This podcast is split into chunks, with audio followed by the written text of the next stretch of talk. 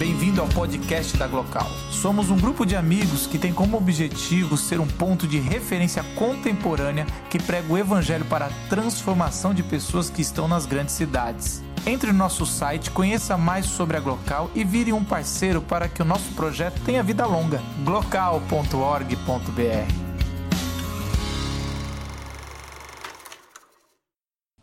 Fala galera, boa noite.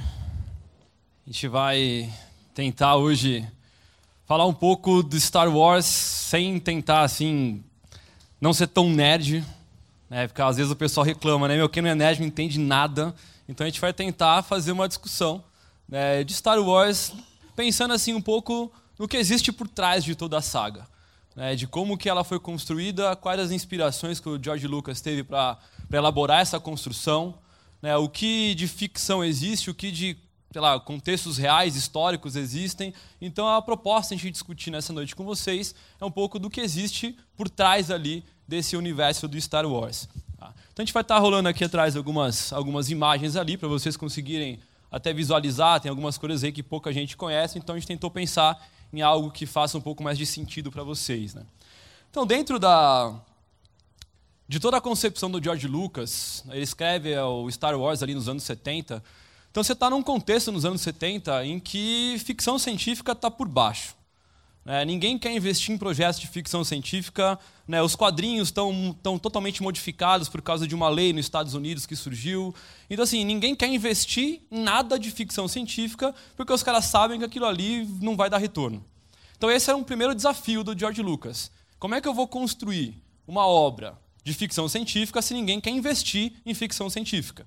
Então a melhor alternativa para ele foi criar uma própria empresa e ele mesmo desenvolver toda a tecnologia que vai ser utilizada no filme. Né, hoje, a, a indústria, né, essa empresa do George Lucas, ela já, desde então, né, dos anos 70, ela já faturou quase 20, eh, se não me engano, foram 20 estatuetas de, do Oscar, e é uma das grandes referências de tecnologia hoje em dia no mundo. Né, tudo isso porque o cara não tinha ninguém que queria investir, então ele resolveu criar o próprio meio para que isso acontecesse. Uma das grandes inspirações para criar toda essa obra, é, desse universo de ficção científica, ele tinha uma outra questão. Ele escreve um roteiro de 12 horas. Então o cara constrói um filme de 12 horas. Assim, beleza, ficção científica ninguém investe, 12 horas nem eu assisto. Assim, o que, que eu vou fazer com isso? E ele teve que dividir essa obra toda né, em partes. E por uma questão de escolha, ele começa a publicar a partir do episódio 4. Segundo ele, o episódio 1 daria um trabalho que eles não dariam conta de conseguir produzir, porque o investimento era alto e a tecnologia era baixa. Então ele optou por começar pelo episódio 4. Então a saga começa no episódio 4, 5 e 6, e posteriormente né, eles vão investir e lançar o episódio 1, 2 e 3. Né. Há quem diga que o episódio 4, 5 e 6 foi feito primeiro, porque o mestre Yoda, na verdade, era o grande produtor por trás daquilo. Então faria mais sentido para ele o episódio 4, 5 e 6 primeiro. Ah, independente disso, né, o epi... Boa. Obrigado, Michael. É. Sempre que eu falo de Wars, eu faço essa piada. Enquanto o pessoal está dando risada, eu continuo fazendo. Na hora que ninguém mais via, eu mudo. Né? Então, quando ele começa com essa produção do episódio 4, né, Uma Nova Esperança, ele consegue criar o ambiente que ele queria, ele consegue desenvolver a história. É, quem assistiu o episódio 1, 2 e 3 posteriormente, é, percebe que o episódio 1 tanto faz, nem precisava existir. Né, o episódio 2 é meio irrelevante, o episódio 3, beleza, você cria um gancho para o episódio 4, você introduz ali o Darth Vader na história, então o negócio fica um pouco mais interessante. Então o episódio 4, ele realmente assim, ele consegue, a partir do 4 até o 6, ele consegue montar aquilo que ele queria, e a proposta que ele queria. Então, o episódio 4, né, A Nova Esperança, lançado em 77, faz um sucesso absurdo, né, que ele mesmo não esperava, e ele consegue produzir o episódio 5 e o episódio 6 com todo o custo, né, com todo o lucro daquilo que ele conseguiu nos episódios anteriores. Então, ele vai se inspirar para construir isso num dos grandes clássicos dos quadrinhos, que depois virou uma série de televisão, que foi o Flash Gordon. É, então, o Flash Gordon foi uma das grandes inspirações do universo de ficção científica que o George Lucas acabou criando. A ideia inicial dele era criar com Star Wars uma nova ideia de Flash Gordon. Então seria o Flash Gordon dos anos 70. Então essa era a ideia que o George Lucas tinha, tanto que as construções dos diálogos, as construções das várias galáxias, dos vários planetas, das várias raças, tudo isso tem uma inspiração na, no, no Flash Gordon. Então ele consegue, a partir da, dessa inspiração do Flash Gordon, criar o Star Wars e desvincular completamente uma ideia da outra. Uma outra inspiração que ele vai ter, é, a, a próxima imagem aqui, só para vocês verem, né? nada copiado. Né?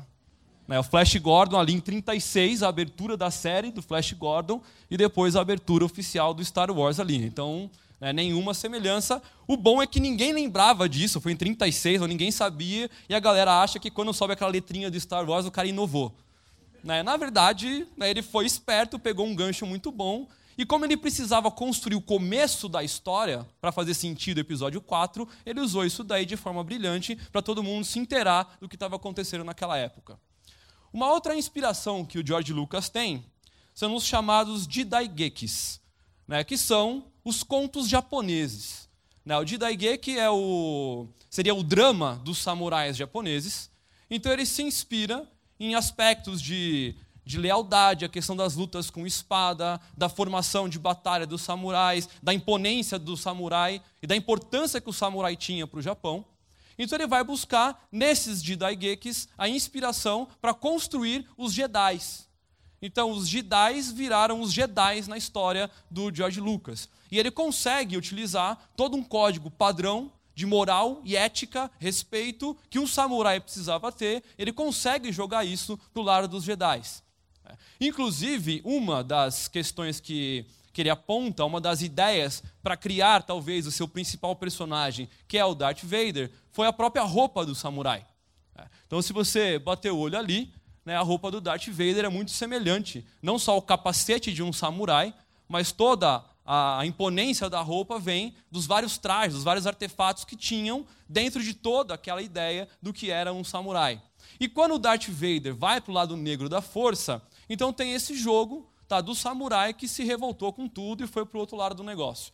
Que era uma coisa que acontecia, em alguns casos, em algumas revoltas na, no Japão imperial aí, ao longo de vários anos.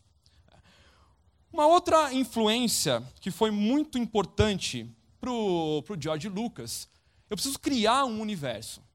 Então eu preciso de mitos. Ninguém cria história nenhuma sem construir um mito. Então ele vai ter contato com um cara chamado Joseph Campbell, que escreve uma das o Joseph Campbell na época e até os dias de hoje, ele é tido como um dos maiores um dos maiores estudiosos dos mitos da Grécia e da Roma antiga. E ele vai estudar muito o que esse cara desenvolve em termos de mitologia, e com base nisso, ele vai se inspirar na chamada jornada do herói, né, que é como se constrói um herói. Então, para ele, todo herói tem basicamente o mesmo ciclo. Então, ele é um cara que ninguém dá nada para ele, em algum momento ele sofre um trauma na vida, aquele trauma faz ele repensar, faz ele começar a se desafiar, até que ele vai usar tudo aquilo em prol de um bem maior. Quando ele usa aquilo em prol de um bem maior, ele começa a ter os seus vilões, os seus inimigos, e aí cada herói constrói o seu. Então é um, bem resumido, né? essa jornada do herói é uma coisa assim que, é, quando nós estudamos isso aí na perspectiva dos quadrinhos, você dá para ter quase uma disciplina inteira falando só sobre isso daí tranquilo, né, porque é bem, é bem complexo. Mas ele se inspira nisso. Ele fala, então, beleza, eu preciso criar um cara que vai dar pinta de herói, todo mundo vai curtir esse cara, ele vai ter alguma decepção, alguma frustração, e aquilo vai fazer com que ele se impulsione para conquistar grandes feitos. Não bastasse essa inspiração na mitologia, ele vai olhar para um outro grande nome em que, basicamente, todos os criadores de qualquer tipo de universo acabam bebendo nessa fonte, que é o Tolkien. Então existe muitos elementos do Senhor dos Anéis na obra do Star Wars. Principalmente a forma como o George Lucas comunica a dualidade dos personagens, os conceitos éticos e morais, e como o Tolkien conseguia passar aquilo com exatidão para os seus leitores. A ideia do George Lucas era fazer a mesma coisa através de Star Wars. Então existem muitas semelhanças entre o Senhor dos Anéis e o Star Wars, principalmente nas mensagens que contém por trás, né, no pano de fundo de toda a história. Então ele constrói um universo né? assim como Tolkien acaba construindo, e dentro dele ele vai criar galáxias, planetas, raças, personagens, línguas diferentes, ele vai criar códigos diferentes para cada língua, ele vai criar código espacial, legislação espacial. Então ele cria uma série de elementos que o Tolkien havia criado também ali no Senhor dos Anéis. Então Tolkien serve como uma boa referência para essa obra. Né? É, o Tolkien serve de referência, na verdade, para qualquer um desses grandes autores né, no, não só no cinema, mas da literatura também. Né. Quando ele define essa questão, beleza, eu tenho a ideia da ficção científica, eu tenho uma ideia do código de honra, eu tenho como criar esse universo né, com base na construção dos mitos, ele precisava tá, de algumas influências espirituais. Tá. Então ele vai acabar se utilizando tá, de algumas referências importantes para a construção dessas ideias todas. Então, a principal. Pode passar, próximo aqui, Renato. A principal referência que ele vai ter para a construção do Jedi vai ser os monges. Então ele vai olhar e falar assim, cara, o monge ele luta, o monge ele, né, a principal função na verdade é uma defesa, mas ele sabe como se organizar, ele sabe como montar esquemas de ataque e principalmente ele não perde a concentração em momento nenhum da sua luta. Ele consegue chegar a um nível de meditação fora do comum, fora do padrão, e ele coloca esses elementos dentro do código dos Jedi. Então, se vocês repararem nos filmes, é, é muito comum né, ver ali o, o mestre Yoda, quando ele está ensinando o Luke, ele fala para o Luke: você tem que ter paciência, cara. Você não vai sair daqui mudando o mundo. Relaxa aí, senta aí, medita, né, faz mais um pouquinho. Para você conseguir utilizar a força a seu favor, você tem que ter um alto nível de concentração você precisa desenvolver a técnica, você precisa aprender como controlar as coisas. Então, não é assim, ah, vou sair fazendo de qualquer jeito. Ah, você é o cara, beleza, mas então senta aqui que o cara tem que aprender um pouquinho também. Ah, então ele trabalha com essa ideia e é uma coisa que irrita o Luke profundamente ao longo dos episódios. Ele quer sair e resolver tudo de uma vez. E o Yoda segura. Por quê? Cara, relaxa aí, precisa meditar. Você não pode deixar a raiva falar mais alta do que a razão. Você não pode deixar com que os seus instintos falem mais alto do que aquilo que você controla. Se você não controlar a sua raiva, meu, você vai dar errado igual um outro cara que tem por aí. Tá? Então, assim, você tem que segurar a tua onda. Então, ele se inspira um pouco nessa ideia de concentração e meditação dos monges budistas. Mas ele também se inspira em algumas concepções do próprio cristianismo, que eu vou deixar para falar um pouco depois, porque uma questão histórica surge nesse momento. Como que eu vou construir a guerra espacial? A maior inspiração para construir o império é o nazismo. Tá? Ele, o Palpatine ele acaba tendo uma inspiração muito profunda tá? no Adolf Hitler. O Júlio César, é o imperador romano, também é um elemento principal e fundamental na construção de ideia de dominação do Palpatine, quando ele funda o império. Então ele acaba usando esses elementos. Né? Na imagem ali, né, basicamente a mesma composição tá? Do, de, uma, de um discurso ali do Hitler no Terceiro Reich e de um discurso ali da Primeira Ordem.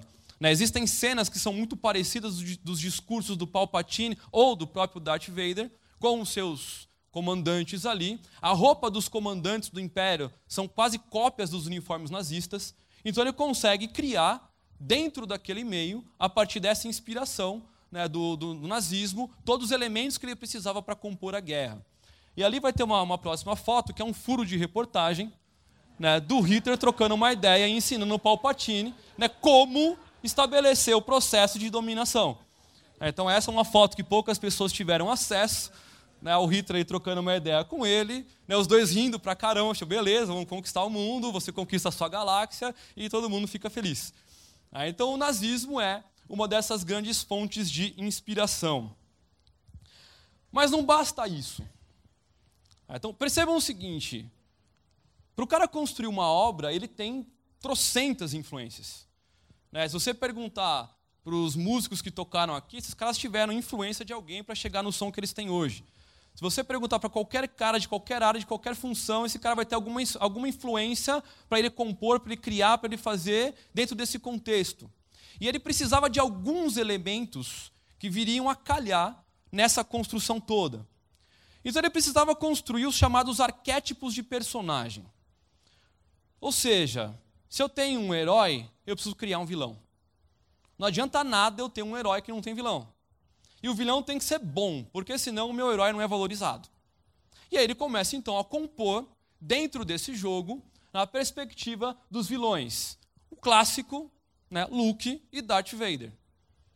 Então, se eu tenho o Darth Vader como o grande vilão, e talvez é um vilão que todo mundo gosta, é, eu particularmente né, curto o Darth Vader, é, e.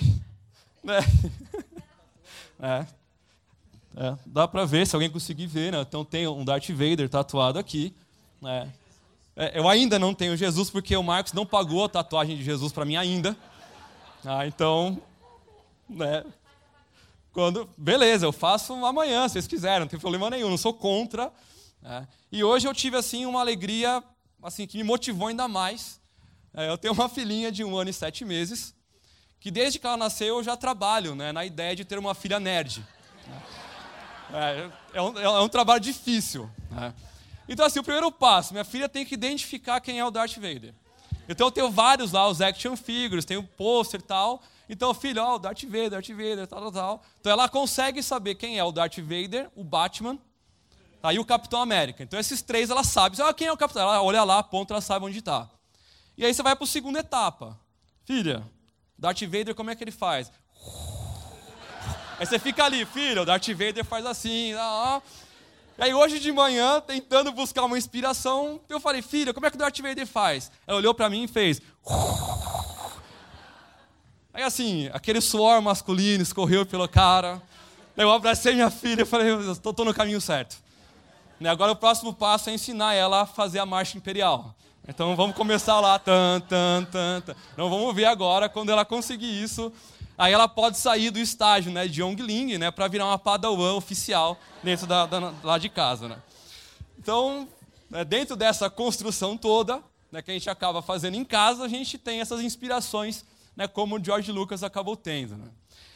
Mas não bastava a ideia do Luke e do Darth Vader serem herói e vilão, ele dá um elemento a mais. Os caras têm que ser pai e filho. Ah, e aí é legal. Oh, desculpa, spoiler, né, foi mal né, de desculpa, né, eu sempre dou um spoiler em alguma fala minha, né, o pessoal sempre reclama disso. Tá, mas então, assim, né, cena clássica, né, o famoso Luke, eu sou seu pai, né, que é aquilo que modifica toda a história. Né, então ele coloca um elemento a mais. Se você for fazer uma análise de Star Wars, é quase um casos de família. É, é, é basicamente um casos de família. São dois irmãos que se beijam, depois descobrem que é irmão e não pode ficar junto. Né? O pai que quer pegar o, o filho que some do pai, depois o pai quer matar o filho, descobre que é, é um rolo. Né, que talvez ali, não sei que, que, canal que passa esses bagulho aí dos casos de família, mas poderiam ir discutir ali, né, tipo, a família Skywalker discutindo né, a sua concepção ali. Né. Episódio 4, 5, 6, Luke e Darth Vader. Episódio 1, 2 e 3, o Anakin e o Palpatine. Então é a briga entre os dois. Né? O Anakin. É, vou ter que dar outro spoiler. É, o Anakin que vai virar o Darth Vader depois. Né? Tipo, desculpa. Tá, foi mal, né? Mas mesmo assim assistam porque é legal, vale a pena assistir, tá? Quando você vê ali, você fala, nossa, que legal, o cara já me falou, estragou todo o contexto, mas a história é boa, vale a pena assistir. Tá? Então ele coloca ali o Anakin e o chanceler Palpatine, né, que, outro spoiler, vai ser também o Darth Sidious, tá, o cara que vai levar ele para o lado negro da força. E uma coisa que o George Lucas meio que revoluciona ali na época, e tem um pouco a ver com o que foi feito aqui na Glocal na semana passada, e se você não estava aqui você perdeu, é o papel das mulheres na história. Porque, ao contrário do que a maioria do que se via no cinema na época, na própria literatura, a mulher não tinha um papel importante. E ele vai colocar papéis extremamente importantes, tanto para Padmé quanto para Leia. Então, são duas mulheres que vão se apaixonar ao longo da história, mas elas não se resumem a uma paixão. São mulheres que vão lutar. Ele basicamente dá um empoderamento feminino ali na sua obra, porque a princesa Leia não é qualquer uma, ela não é só uma princesinha, ela é uma comandante, ela é uma capitã, ela vai para o campo de batalha, e a Padmé, quando precisa, também vai. Então, George Lucas consegue explorar muito bem esse lado de todo o contexto que existe nos vários personagens. É, a gente poderia falar de tantos outros, mas são alguns dos personagens principais. E aí a gente começa a entender um pouco de como ele constrói o enredo de tudo isso daí. A inspiração básica para isso acaba vindo do próprio cristianismo. Existe uma profecia de um cara que vai nascer através da força. É. O Anakin é gerado do nada. Né? A mãe dele também não teve contato com homem nenhum. Ele foi gerado, ele nasceu. É, ele vai é, simbolizar uma ideia de uma possível redenção, de um equilíbrio total para a força.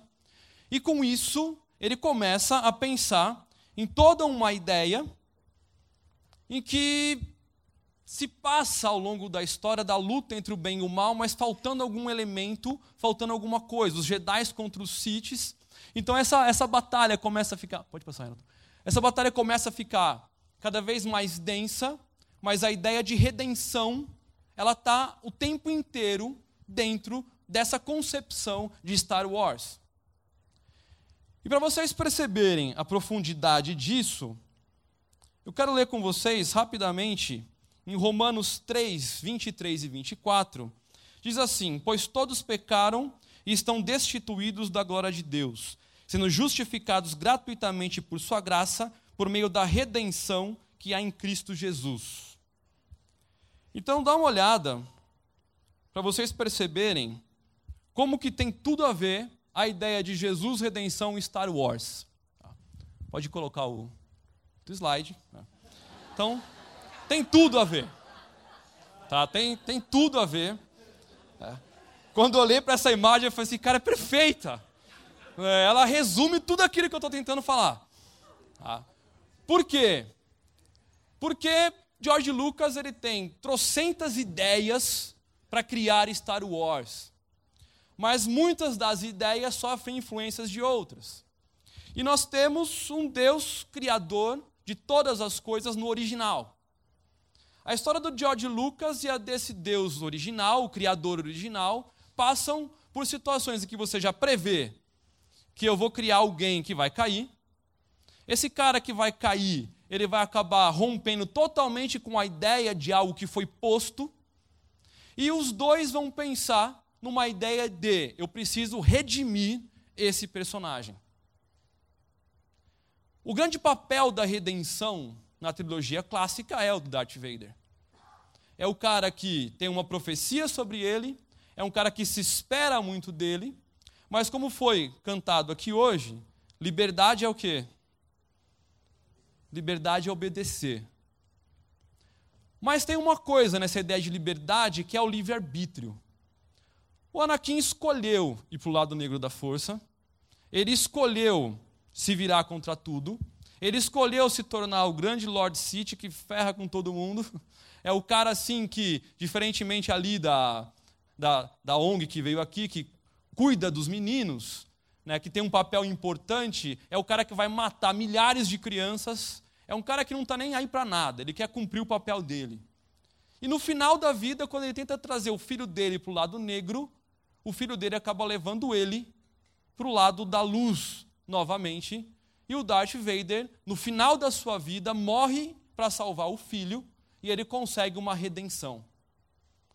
Se você olhar para o texto bíblico e para a história de Jesus, é basicamente a mesma coisa.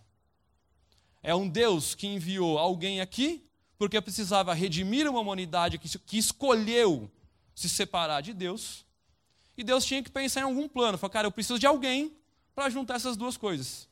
E ele escolhe Jesus. No filme, o pai se sacrifica pelo filho. Com Deus, é o filho. Deus oferece o filho por essa humanidade. E quem tem filho, como eu tenho duas filhas, eu jamais deixarei a minha filha sofrer por qualquer outra pessoa. Ainda bem que eu não sou Deus. E quando ele tem esse plano mirabolante, vem Jesus e estabelece o elo de redenção da humanidade através da figura dele. Star Wars e cristianismo tem tudo a ver. E eu quero convidar você a baixar sua cabeça ou da forma que você achar melhor, para você se conectar com a sua espiritualidade. É, nós temos aqui pessoas de diversas religiões, de diversas crenças, eu queria que você se conectasse com a sua espiritualidade nesse momento e que você pudesse pensar nessa redenção que esse Jesus oferece para você gratuitamente. Você não precisa se entregar porque ele já se entregou. Você não precisa morrer porque ele já morreu. Tudo que você precisa fazer é se conectar com ele e adquirir essa redenção.